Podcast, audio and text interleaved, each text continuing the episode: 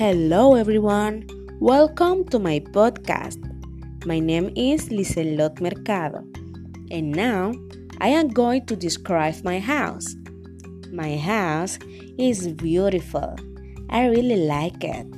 There are two bathrooms. In each of them, there is a bed, a fan, a television, a closet, a dresser, and a mirror. In the bathroom, there is a bathtub, a sink, a toilet, and a shelf.